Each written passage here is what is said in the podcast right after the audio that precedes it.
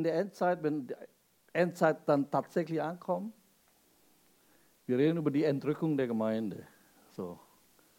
Seid ihr bereit, entrückt zu werden?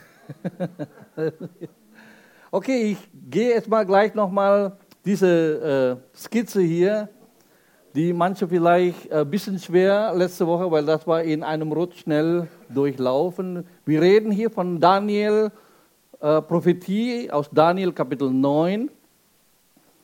Gott redet über 70 Wochen und das ist natürlich ein Begriff, äh, was ein bisschen schwierig ist für uns zu verstehen, weil wir sagen 70 Wochen, das ist doch kurz. Aber Wochen ist der Begriff in der Bibel, gerade jetzt bei der Prophetie von Daniel, redet von sieben Jahren. So, deswegen reden wir von 70 mal 7, also 490 Jahre, was Gott, als er diese Prophetie gegeben hat, wann so ungefähr diese Endzeit zu Ende kommt, ist 490 Jahre. Also wenn wir dann von 490 Jahren reden, dann bitte nicht sofort jetzt so, okay, 490, weil Jesus ist ja schon äh, lange im Himmel, jetzt ist schon über 2000 Jahre und so weiter und so fort. Wann ist dann diese 490 Jahre zu Ende? Wir fangen mit den ganz links an. Die Bibel, gerade in Daniel Kapitel 9, redet von diesen zwei Abteilungen, sieben Jahre und dann 62. So, hier reden wir von 69, ja, 69 Jahren mal sieben. 483 Jahre insgesamt. Die Prophetie beginnt ab diesem Vers, wo ganz beginnt, wo dieser Erlass der König Artaxerxes gesagt hat, das Volk Israel darf wieder nach Hause gehen. In der persischen Zeit. Datiert 14. März 445 vor Christus. Da lesen wir aus Nehemiah Kapitel 2. Da ist der Start von der Endzeit, biblisch gesehen. Und dann dort steht weiter in Daniel 9, wenn du liest, bis der Prinz, der Messias kommt. 483 Jahre. Weil dann der Prinz wird umgebracht. Wir wissen, wer der Prinz ist, der Messias, Jesus Christus, an dem genau den Sonntag, als er mit dem Esel in die Stadt Jerusalem ritt, erfüllt sich die Prophetie von Daniel ganz genau, punktgenau, Punktlandung. Gott ist immer pünktlich. Aber viele vermischen sich, sobald wir über Prophetie reden, es gibt drei Akteure in der Bibel. Und manch, manche vermissen diese drei Akteure, weil wir reden von den Nationen, wir reden von, das, von, von dem Volk Israel und wir reden von Gemeinde. Und viele vermischen diese drei Gruppen zusammen. Da müssen wir leider sagen, hey, jeder hat seinen eigenen Part zu spielen. Gerade Thema Gemeinde. Gemeinde ist im Alten Testament nie erwähnt. Deswegen sagt Apostel Paulus, Gemeinde ist Geheimnis. Kein Mensch weiß, weil die Propheten sehen das nicht. Und genau als Jesus Christus starb und auferstand und dann die Geburt der Gemeinde, Apostelgeschichte Kapitel 2, Pfingstgeschichte, als ob Gott diese Uhr einen Stopp macht. Beginn die Zeitalter der Gemeinde, lesen wir hier, bis heute. Gott schenkt uns Heiden, die Gott nicht kennen, eine Gnadenzeit. Stimmt's? Und die Bibel sagt, bis die Vollzahl der Nationen kommt, dann wird Gott wieder seine Stoppuhr starten. Das heißt, diese Zeitalter der Gemeinde wissen wir nicht, wie lange. Deswegen sagt Jesus, jeder muss bereit sein. Weil nachher werden wir sehen, weil viele ein bisschen durcheinander zwischen Entrückung. Der erste, wenn diese Zeitalter der Gemeinde vorbei ist, ist die erste Aktion von Gott dann die Entrückung seiner Gemeinde. Das ist die erste. Aber viele denken, aber Jesus kommt ja wieder. Aber das ist zweite Wiederkunft. Da sehen wir dann nach dem großen Drangsal. So, es ist zwei unterschiedliche Ereignisse. Aber wir reden erstmal über die Entrückung. Okay? Ich hoffe, soweit ist die Einführung klar. Dann lesen wir die Passage Johannes Kapitel 14, kennt ihr alle. Euer Herz werde nicht bestürzt, ihr glaubt an Gott, glaubt auch an mich. Im Hause meines Vaters sind viele Wohnungen. Wenn es nicht so wäre, würde ich euch gesagt haben, ich gehe hin, euch eine Stätte zu bereiten. Aber es ist ja so, wie er das gesagt hat. Ne? Das reicht. Und wenn ich hingehe und euch eine Stätte bereite, so komme ich wieder und werde euch zu mir nehmen, damit auch ihr seid, wo ich bin. Und wohin ich gehe, dahin wisst ihr den Weg. Thomas spricht zu ihm, Herr, wir wissen nicht, wohin du gehst. Und wie können wir den Weg wissen? Jesus spricht zu ihm, ich bin der Weg und die Wahrheit und das Leben. Niemand kommt zum Vater außer oder als nur durch mich. Amen. So, das ist eine klassische jüdische Hochzeitssprachgebrauch, was für uns manchmal schwierig zu verstehen ist. Deswegen schauen wir mal kurz einfach, wie normalerweise so die jüdische Hochzeit so abgeht. Wenn ein junger Mann in Israel, in Judentum volljährig wird und dann heiraten möchte, ging er oder geht er zum Haus der Braut. Vielleicht wurde er schon von klein an wie sagt man das da, arrangiert, ne? vielleicht, weiß man ja nicht.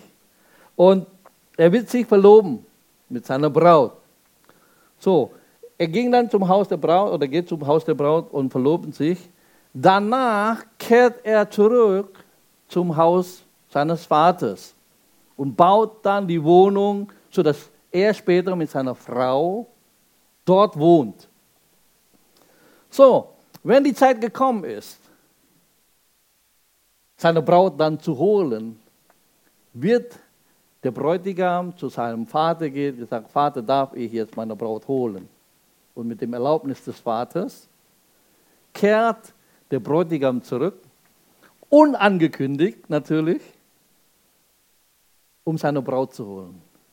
So, die Bedingung ist, die Braut muss immer parat, muss immer bereit. Und wenn er dann so zu sagen, um die Ecke wird dann Posaunen und Schofar geblasen, anzukündigen, dass der Bräutigam um die Ecke ist. Und dann wird dann die Hochzeitgesellschaft dann bereit und er holt sie zurück, bringt das zu seinem Vaters Haus und dann wird Hochzeit gefeiert. Klingelt es bei euch irgendwie? Weil dann ist so genau das, wie Jesus das sagt, genau ist das hier diese Stelle. So, das ist die jüdische Hochzeit.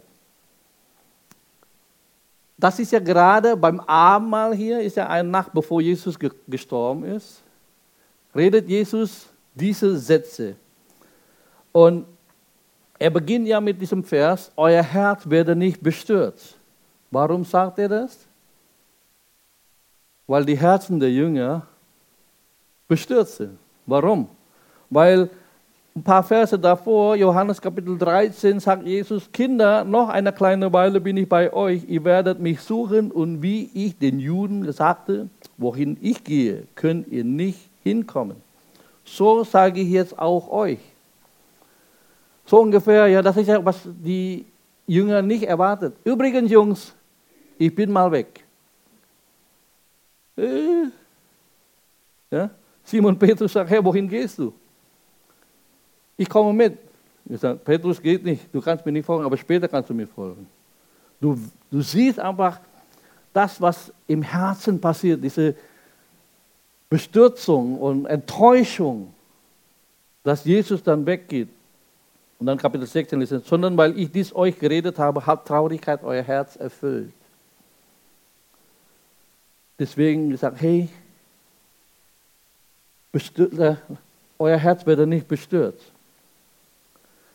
Übrigens, das ist ein Befehl, weil Grammatik im Griechischen ist das hier ein Imperativ und zwar Präsens, Passiv, Imperativ. So, herzlich willkommen im Deutschunterricht bei Pastor Phil. Präsent, Passiv, Imperativ. Imperativ ist ein Befehl und dann bedeutet eigentlich, dass er ihnen einen Befehl gibt, eine Aktion zu stoppen, was schon im Gange ist.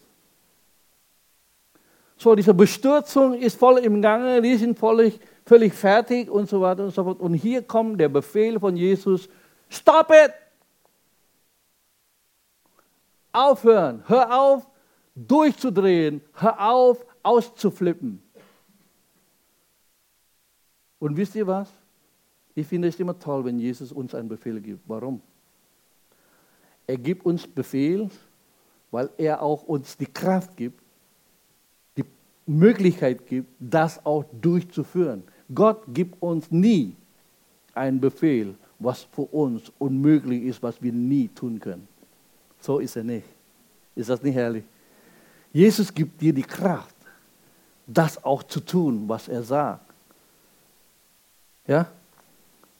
Und das ist der tolle gesagt. Warum sage ich das? Weil die Welt jetzt ausflippt, in der wir leben. Corona hin, Corona her, Gaspreise hin, Gaspreise, alle drehen durch. Stimmt's? Und du musst nicht durchdrehen. Euer Herz werde nicht bestürzt. Gott gibt dir die Kraft. Weil das ist das biblische Prinzip, wie du in Anfang nicht nur halbwegs, sondern ganz gesund und, und klares Denken durch die Welt gehen, ohne durchzudrehen, ohne auszuflippen. Paulus sagt, 2. Korinther 10, wir nehmen jede Gedanken gefangen und bringen das unter Gehorsam Christi. Stimmt's? Du kannst jede Gedanken gefangen nehmen. Römer 12, Vers 2. Sei nie gleich für mich diese Welt, sondern werde verwandelt durch die Erneuerung, was? Eures Denkens, eures Sinnes. Ihr könnt anders denken. Ihr müsst nicht so wie die Welt denken.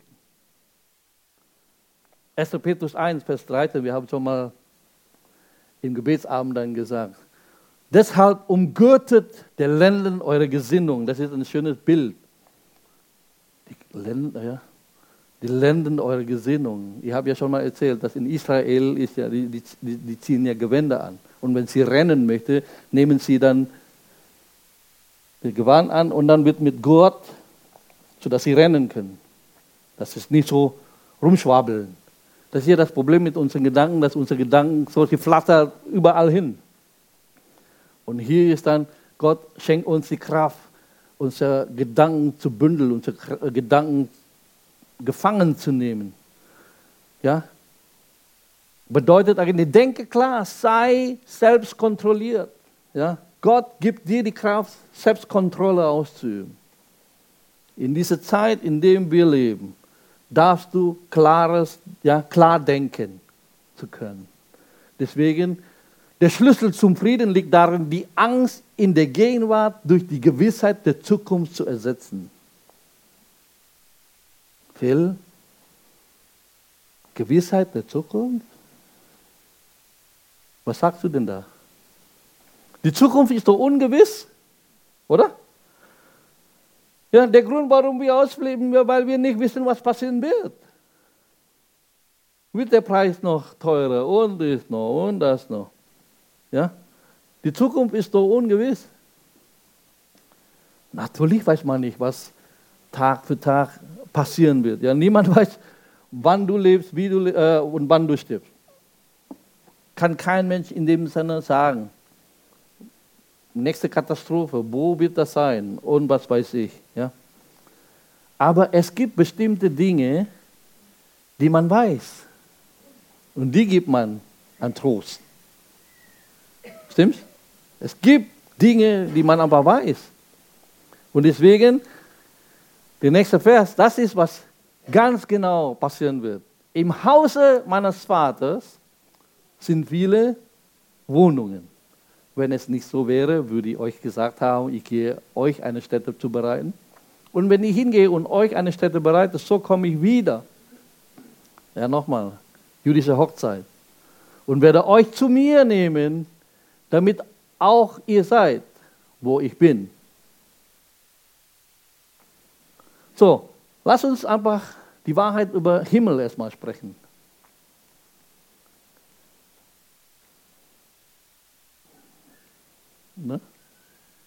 Rula, vielleicht musst du kurz klicken. Jetzt drei Wahrheiten über Himmel. Der Himmel, ich komme nicht hier irgendwas mit der. Vielleicht musst du klicken, Rula. Einfach auf Pfeil nach, nee, nach eine. Aber der Pfeil nach rechts. Ja, der Himmel ist ein realer Ort. Für Jesus ist so real. Stimmt's? Ja? Warum ist das für ihn real? Er kommt von dort. Und er geht auch dahin zurück, wo er herkommt. Deswegen ist es ein realer Ort. Und dann zweite ist, der Himmel ist ein Beziehungsort. Jesus sagt nicht wortwörtlich Himmel, er sagt im Hause meines Vaters. Das ist Beziehung. Nicht nur einfach ein Ort, sondern ein Beziehungsort.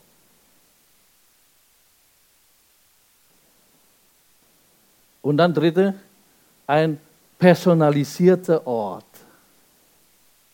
Ich habe gerade gelesen, ich gehe hin und bereite einen Ort für wen? Für dich, für uns, für euch. So, es ist maßgeschneidert, Leute. Es ist nicht von Stange. Deine Wohnung im Himmel ist nicht von Stangen. Halleluja. Deswegen gesagt, hey, ich werde im Himmel nicht einfach im Wolken sitzen und Harfe spielen. Habe ich keine Lust dazu. Ich möchte gerne eure Wohnung sehen, wie das aussieht. Ich bin halt neugierig personalisiert, für dich persönlich, maßgeschneidert. Normalerweise, die Geschichte jetzt bei der jüdischen Hochzeit, braucht der Bräutigam ein Jahr, seine Wohnung vorzubereiten für seine Braut. Jetzt ist schon über 2000 Jahre Jesus im Himmel. Der Himmel muss grandios sein, muss herrlich sein. Für dich und für mich. Stimmt's? Was ist das für eine Wohnung in 2000 Jahren? Boah, ich kann kaum warten. Aber eins weiß ich schon. Die Straße ist aus Gold. Das Tor ist aus Perle und so weiter. Ja, lesen wir ja schon gesagt. Hey, wir sind echt richtig reich. Gold auf dieser Erde, das wirklich für uns kostbar ist, auf der, im Himmel nur Asphalt. Stell dir mal vor. Wir werden tanzen auf goldenen Straßen. Ich freue mich total. Personalisierte, maßgeschneiderter Platz. So, reden wir jetzt nochmal über diese Chronologie und Zeitplan, wie diese Sache sich entfaltet bezüglich Entrückung. Weil es gibt, wie gesagt, zwei Phasen. Die erste Phase ist, Jesus kommt in, die Luft, äh, in der Luft, holt uns heim. Und dann kommt dann irgendwann der zweite nämlich zweites Kommen. Er kommt mit seiner Braut dann auf die Erde. Lesen wir diesen klassischen Text, 1. Thessalonicher 4.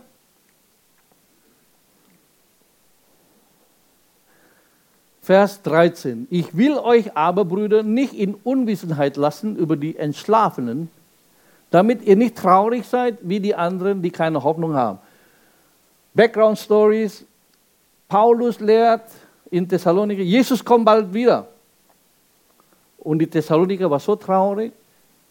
Sagen, meine verstorbenen Familienmitglieder und Freunde, das sind doch sehr traurig, dass sie nicht mit dabei sind, wenn Jesus wiederkommt. Und dann Paulus sagt, ah, ah, ah, ah, so ist es nicht. Sei bitte nicht so traurig. Jetzt komm. Denn Wenn wir glauben, dass Jesus gestorben und auferstanden ist, so wird Gott auch die Entschlafenen, die Verstorbenen durch Jesus mit ihm führen. Sie werden nicht allein gelassen oder hintergelassen werden, sondern Jesus wird mit ihnen kommen. Jetzt der nächste Vers bitte, Vers 15. Denn das sagen wir euch in einem Wort des Herrn. Wir, die wir leben und bis zur Wiederkunft des Herrn übrig bleiben, werden den Entschlafenen nicht zuvorkommen. Es gibt ja so gesagt, wir, also die sind zuerst, weil sie, weil sie äh, drei Meter unter der Erde sind. Deswegen sind sie zuerst gesagt, weil du bist ja hier oben auf der Erde, die sind ein bisschen unten. Die kommen ein bisschen früher als du. Mal so salopp gesagt. Vers 16. Denn der Herr selbst wird, wenn der Befehl ergeht und die Stimme des Erzengels und die Posaune Gottes erschallt, vom Himmel herabkommen und die Toten in Christus werden zuerst auferstehen. Sie gehen zuerst. Der Geist und die Seele sind bei Gott, aber hier reden wir von dem Körper, stimmt's? Die Vereinigung Geist und Körper in einem. Nächste. Danach werden wir, die wir leben und übrig bleiben, zusammen mit ihnen entrückt werden in Wolken zur Begegnung mit dem Herrn in die Luft und so werden wir bei ihm äh, bei dem Herrn sein alle Zeit. Ihr Lieben, wenn das passiert, das ist nicht nur eine Zusammenkunft mit dem Herrn, sondern Zusammenkunft auch mit deinen Lieben. Eltern, Ehepartner, vielleicht Kinder, was auch immer. Du wirst sie wiedersehen, laut dieser Bibelvers. Ist das nicht ein Trost? Du kannst deine Familie wieder sehen. Zusammen. Und dann siehst du noch den Herrn noch dazu. Was ist das für ein Tag? Ein freudiger Tag. So tröstet nun einander mit diesen Worten. Leute, so wird es passieren. Euer Herz soll nicht traurig werden. Gesagt. Du hast etwas zu erwarten in Zukunft. Wenn wir sterben, dann sterben wir. Aber wenn wir leben, deswegen anhand dieser, äh, dieser, dieser Bibelvers, es gibt eine Generation, die nicht sterben werden. Herr, ich hoffe, ich bin das, weil ich möchte gerne entrückt werden. Mit, ja? Bist du auch gerne dabei? ja? Weil du plötzlich, wusch, bist du beim Herrn. Und dann siehst du dann deine Eltern oder deine Freunde, deine Tanten, Onkel, einfach Menschen, die du liebst, die in Christus gestorben sind, die mit Jesus gelebt haben, zusammen im Himmel, in Wolken. Wow, Halleluja. So, entrückt werden, genau dieses Wort da, Vers 17. Harpazo im Griechischen, Rapturo in Latein. Deswegen kommt das Wort Rapture in Englisch, Entrückung. Das ist das Wort. 13 Mal wird dieses Wort verwendet im Neuen Testament. Viermal wird das mit Einholen übersetzt. Dreimal wird übersetzt, etwas mit Gewalt zu nehmen. Zweimal mit dem Wegfangen übersetzt. Zweimal wird mit Rupfen übersetzt. Einmal mit Fangen übersetzt und ein weiteres Mal mit ziehen übersetzt. So, du verstehst hoffentlich jetzt hier das Grundidee. Du wirst weggenommen werden. Mit Power. Ja? Deswegen ist, ist, ist etwas Schönes passiert. Andere Stelle, 1. Korinther Kapitel 15, Vers 50. Dies aber dies aber sage ich, Brüder, dass Fleisch und Blut das Reich Gottes nicht erben können. So deswegen ist alles, was nicht geistlich ist, hat keinen Platz, sondern nur was geistlich ist, Fleisch und Blut wird das Reich Gottes nicht erben können. Auch die Vergänglichkeit nicht, die Unvergänglichkeit erbt. Vers 51. Siehe, ich sage euch ein Geheimnis, wir werden nicht alle entschlafen, Wir werden aber alle verwandelt werden. In einem Nu, in einem Augenblick bei der letzten Posaune. Denn Posaunen wird es und die Toten werden auferweckt werden, unvergänglich sein und wir werden verwandelt werden. Vers 53. Denn dies Vergängliche muss Unvergänglichkeit anziehen und dieses Sterbliche Unsterblichkeit anziehen. Oh. Die Toten werden auferstehen und dann werden wir verwandelt in neue Körper. Genau fast der gleiche Kontext wie 1. Thessalonicher Kapitel 4. So deswegen möchte ich kurz hier, ich habe ja in eurer Notiz den Unterschied zwischen Entrückung und zweites Kommen, weil das ist, wie gesagt, viele vermischen sich diese. So bei der Entrückung, es gibt keine Folie dafür, da muss man mit Notizen, ich habe sechs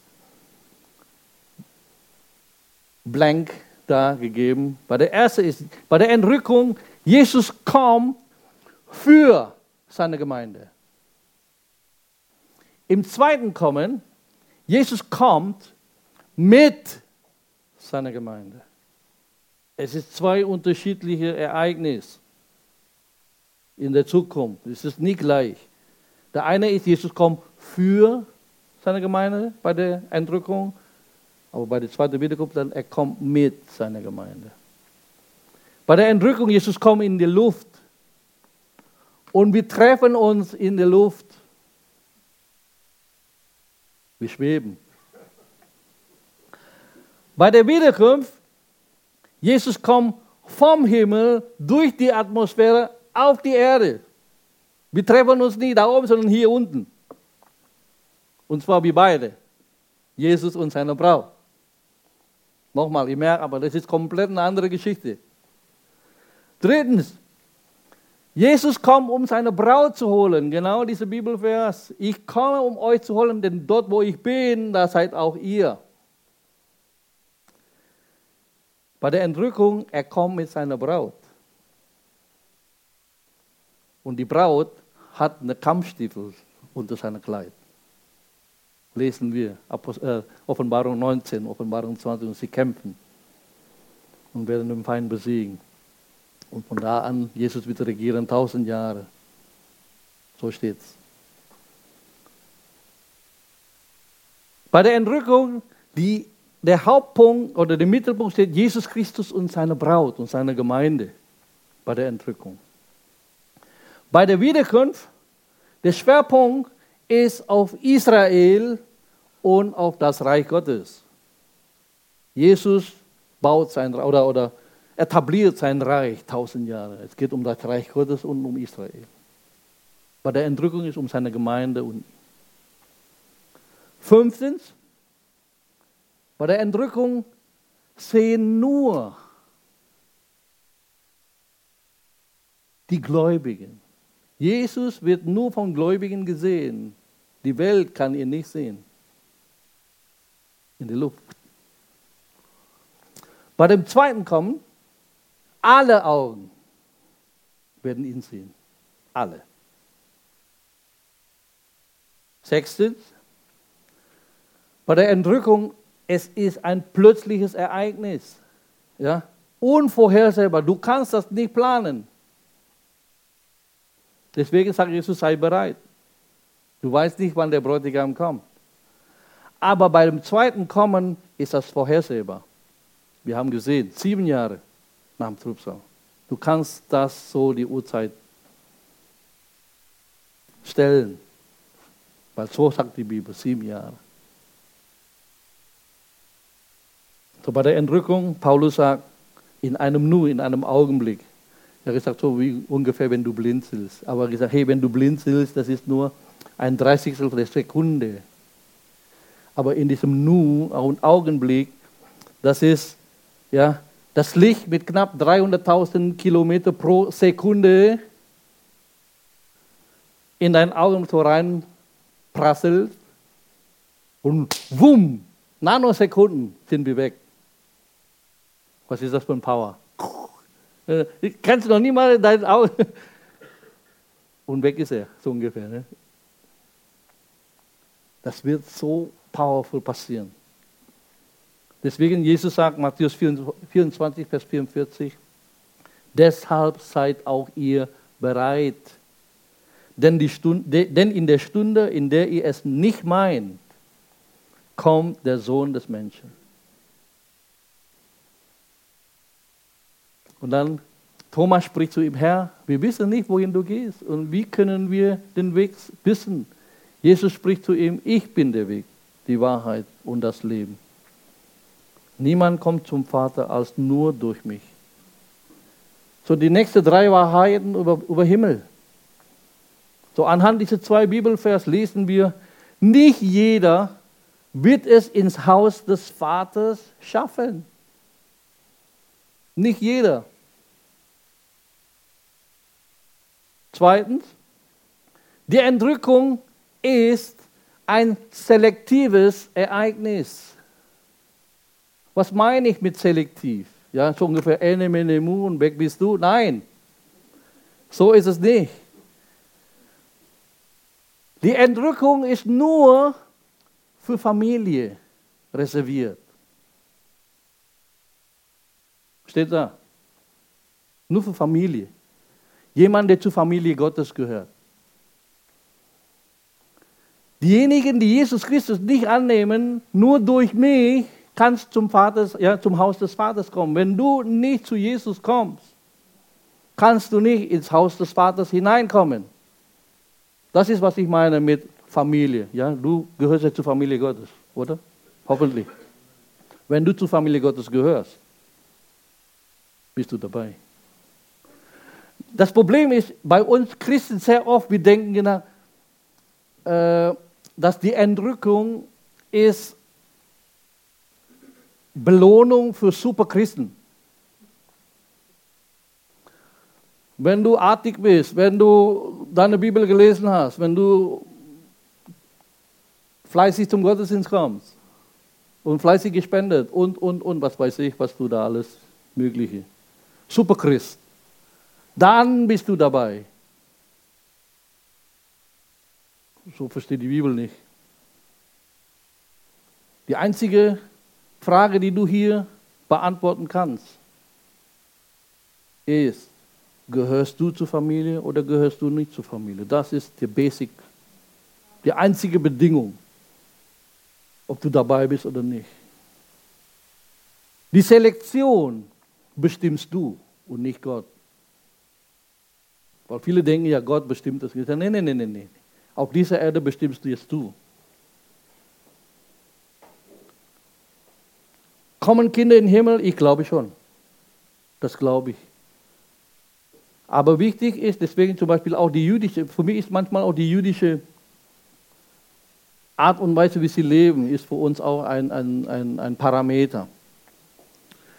Bis 13 bei dem jüdischen Volk Sobald ein Junge oder ein Mädchen ein Bar Mitzwa oder Bat Mitzwa durchlebt haben, was bedeutet das?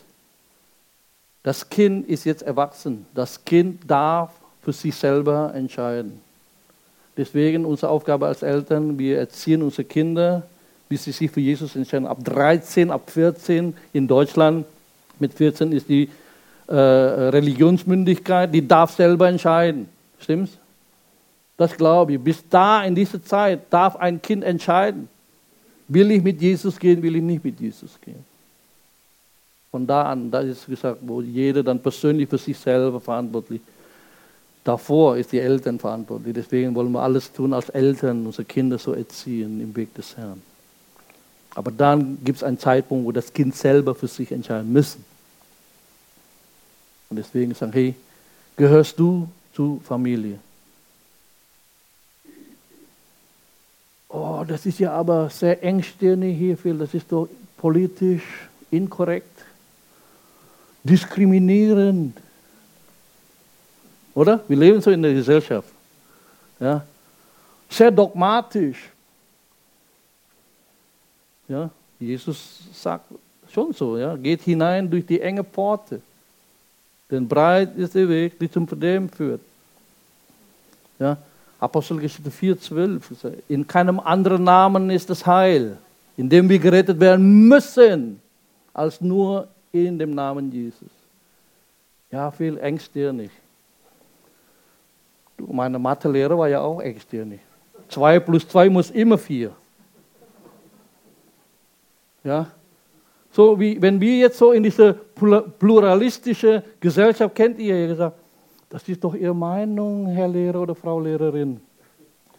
Aber heute irgendwie habe ich das Gefühl, es kann auch fünf sein.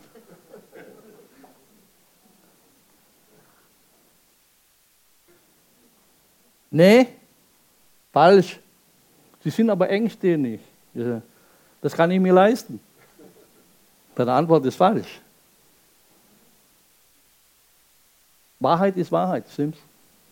Und die Wahrheit ist eine Person. Ich bin die Wahrheit, sagt Jesus.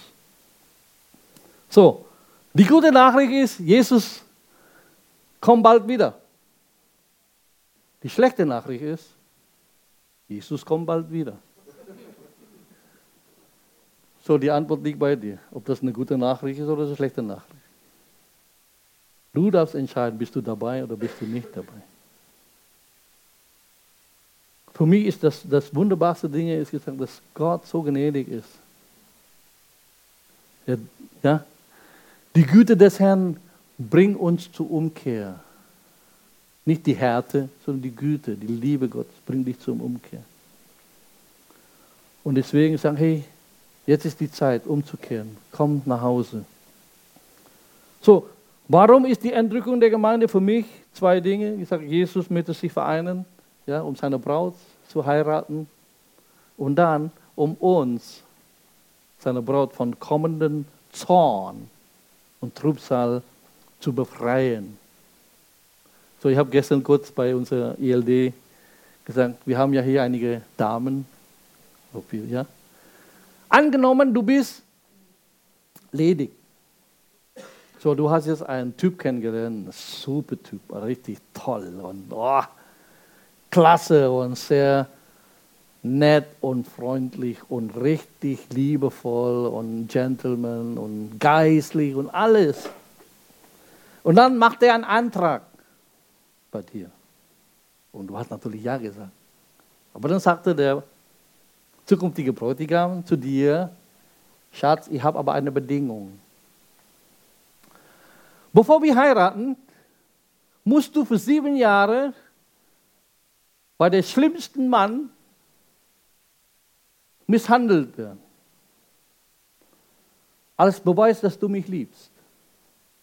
Und Klammer auf, du wirst mich danach dann noch viel wertschätzender und mich noch mehr lieben als jetzt. Klammer zu. Und gleichzeitig sagt er, vielleicht sogar, dass er dich umbringt.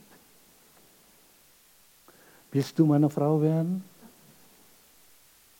Und jede Frau sagt, ah! Was ist das für ein Typ? Denkst du, dass Jesus so mit seiner Gemeinde umgeht? Glaube ich nicht, oder? Weil dieser Bibelvers hier.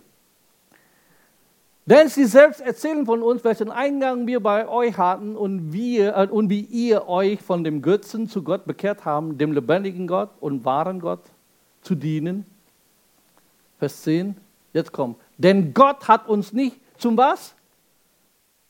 Zum Zorn bestimmt, sondern zum Erlangen des Heils durch unseren Herrn Jesus Christus, der für uns gestorben ist, damit wir, ob wir wachen oder schlafen, zusammen mit ihm leben. Gott hat dich nicht zum Zorn bestimmt. Punkt. Jetzt muss Agine alle Hüte hochliegen. Ne? Wir werden als seine Gemeinde, als seine Braut nicht zum Zorn bestimmt. Das heißt, diese Zorn, die Bibel sagt in Offenbarung, dass Trübsalzeit, Trübsal ist Zorn des Lammes. Der La, das Lamm, Jesus Christus, ist zornig auf die Welt, auf die Weltsystem. Und du bist aber nicht zum Zorn bestimmt. 1. Thessalonicher Kapitel 5. Denn Gott, ist das, nee, Vers, ja, denn Gott hat uns nicht zum Zorn bestimmt, sondern zum Erlangen des Heils durch, nee, das ist jetzt, Entschuldigung, 1. Thessalonicher 1, Vers 9.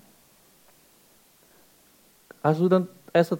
Thessalonicher 1, Vers 9? Die davor? Jetzt ja.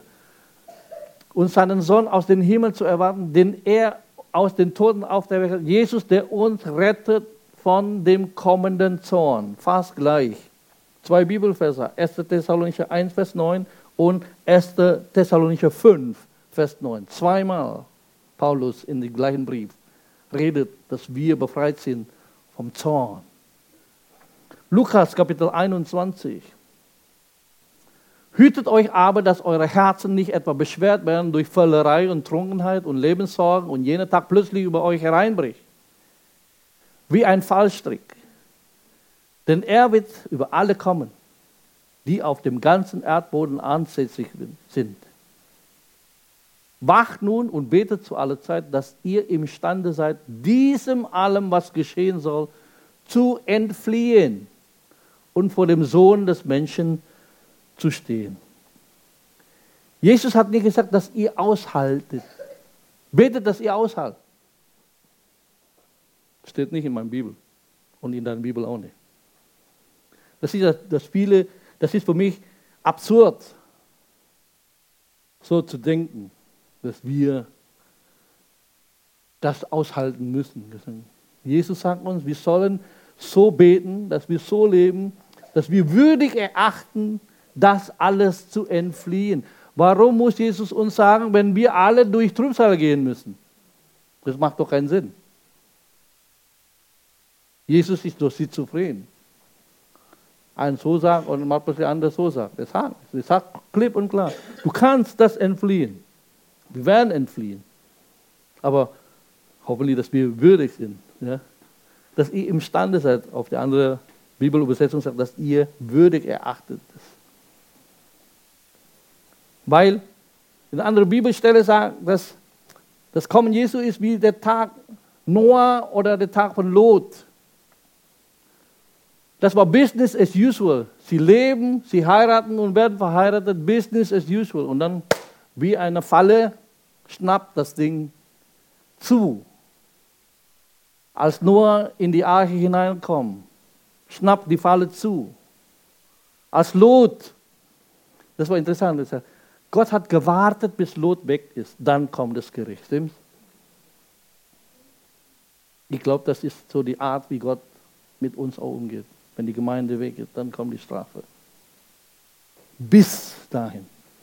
Deswegen sagt dann hier, das wird wie eine Falle auf die ganze Welt kommen. Wenn wir weg sind, wenn die Gerechten weg sind, dann schnappt die Falle zu.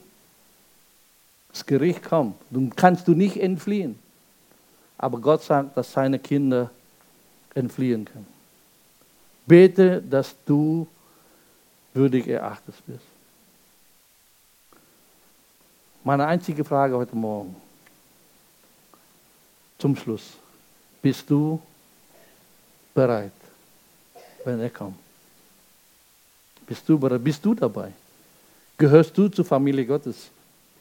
Weil nur wer zur Familie Gottes gehört, ist selektiert und mit dabei.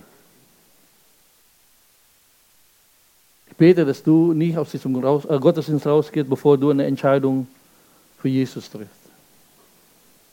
Jesus hat nie gesagt, ich bin ein Weg, oder ich werde euch den Weg lehren. Jesus sagt, ich bin der Weg. Die Wahrheit und das Leben. Niemand kommt zum Vater außer durch mich. Dein einziger Weg zur Erlösung ist durch Jesus Christus, indem du dein Leben Jesus anvertraust, der für dich gestorben ist, der alle deine Schuld und Sünde abgewaschen hat mit seinem teuren Blut, sodass du vor Gott stehen kannst als reine Kind Gottes. Lass uns beten.